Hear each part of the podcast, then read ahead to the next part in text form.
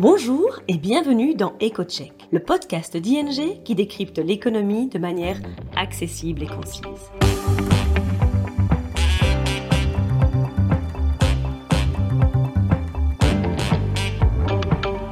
Nos experts économistes se penchent toutes les deux semaines sur le sujet brûlant de l'actualité et on explique les conséquences économiques et financières pour vous ou votre entreprise.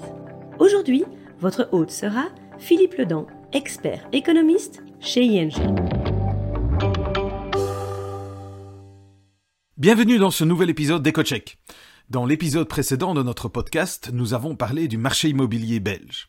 L'augmentation des taux hypothécaires menace de freiner la forte hausse des prix à laquelle nous avons assisté ces dernières années. Nous en parlions. Pendant ce temps, d'autres actifs souffrent de la hausse des taux d'intérêt, et je pense ici principalement au marché des actions, qui ont déjà été confrontés à de nombreux vents contraires cette année. Aujourd'hui, je vais donc vous parler de la baisse des marchés d'actions et de l'espoir d'une amélioration, avec un point d'interrogation bien entendu.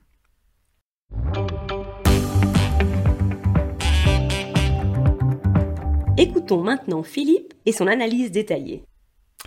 L'année 2022 sera une année à oublier rapidement pour les investisseurs en actions. Depuis le début de cette année, les marchés boursiers américains et européens ont perdu près de 20% de leur valeur.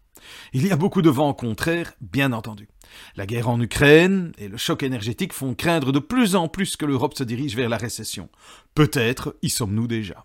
Mais le reste du monde risque également de connaître au moins un fort ralentissement de la croissance. La société américaine d'expédition de colis FedEx, que vous connaissez, considérée comme un bon indicateur du cycle économique mondial, a fait état d'un net ralentissement de son activité depuis le mois d'août. En conséquence, le mot récession commence à apparaître de plus en plus dans la presse. Ceci étant, une contraction de l'économie s'accompagne généralement aussi d'une baisse des bénéfices des entreprises. La baisse des bénéfices attendus des entreprises entraîne alors, à son tour, une baisse des prix des actions.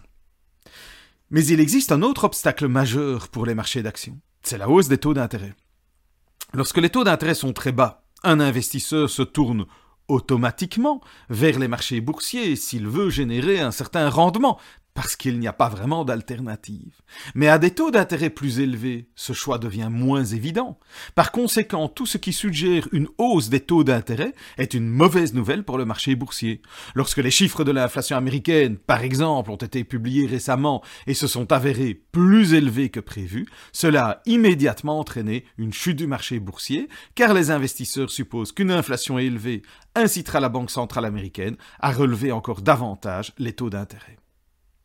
Dans ces circonstances, il n'est pas surprenant que les investisseurs soient plus inquiets et suivent l'évolution des marchés boursiers de manière craintive.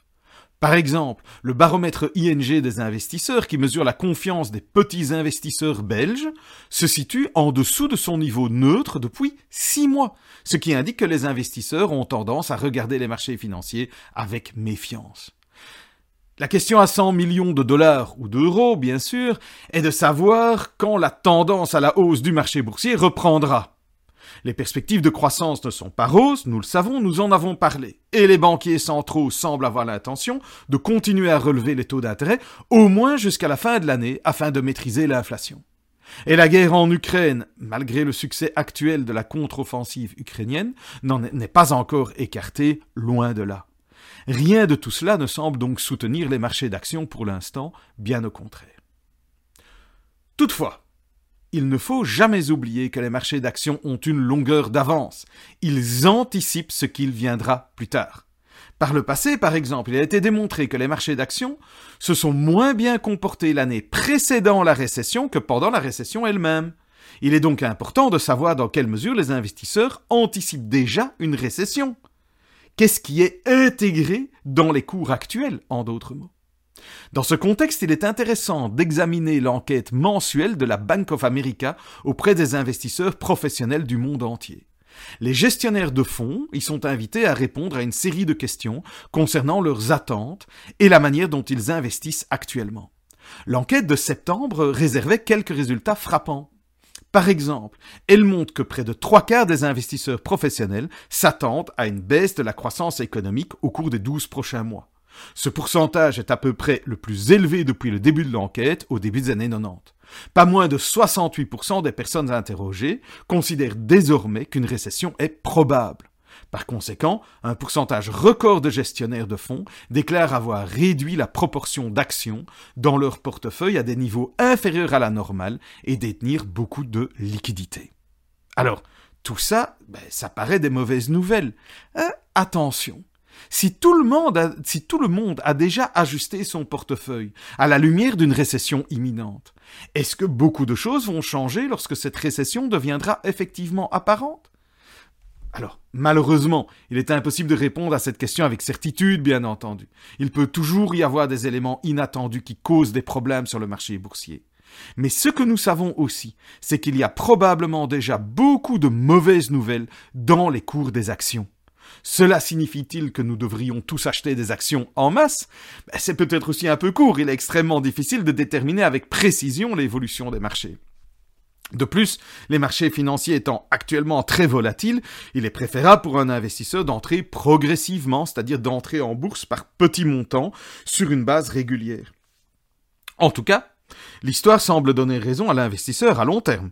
Les personnes qui avaient acheté un portefeuille diversifié d'actions à la veille de la crise financière, c'est-à-dire juste avant que les marchés boursiers ne corrigent de plus de 50%, s'en sont malgré tout mieux sorties financièrement après 10 ans que celles qui avaient laissé leur argent en cash ou sur un compte épargne. C'est pourquoi, bien sûr, il est toujours important de n'investir qu'avec de l'argent que l'on peut épargner pendant plusieurs années. En conclusion, on retiendra que les marchés boursiers restent difficiles à prévoir à court terme, bien entendu. Et même après la correction que nous avons déjà connue au cours des trois premiers trimestres, de nouvelles baisses pourraient encore intervenir. Mais on retiendra aussi que les investisseurs professionnels tiennent déjà compte d'une récession et ont déjà ajusté leur portefeuille détenant actuellement plus de liquidités que la normale. Cela signifie donc qu'il y a beaucoup de mauvaises nouvelles dans les cours des actions et qu'il y a actuellement des liquidités sur la touche qui devront être réinvesties tôt ou tard. Et sachez également que par le passé, la période précédant une récession était généralement pire pour les marchés boursiers que la récession elle-même. C'est au moins un élément sur lequel les investisseurs en actions peuvent s'appuyer et ça fait du bien dans la période actuelle. Voilà, ce sera tout pour cette fois. Merci d'avoir écouté ce podcast et je vous dis à la prochaine fois. C'est tout pour aujourd'hui. Merci pour votre écoute.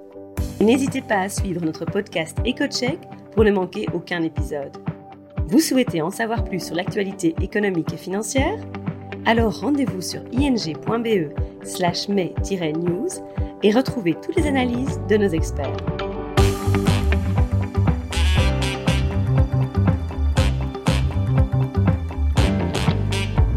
À bientôt dans EcoCheck.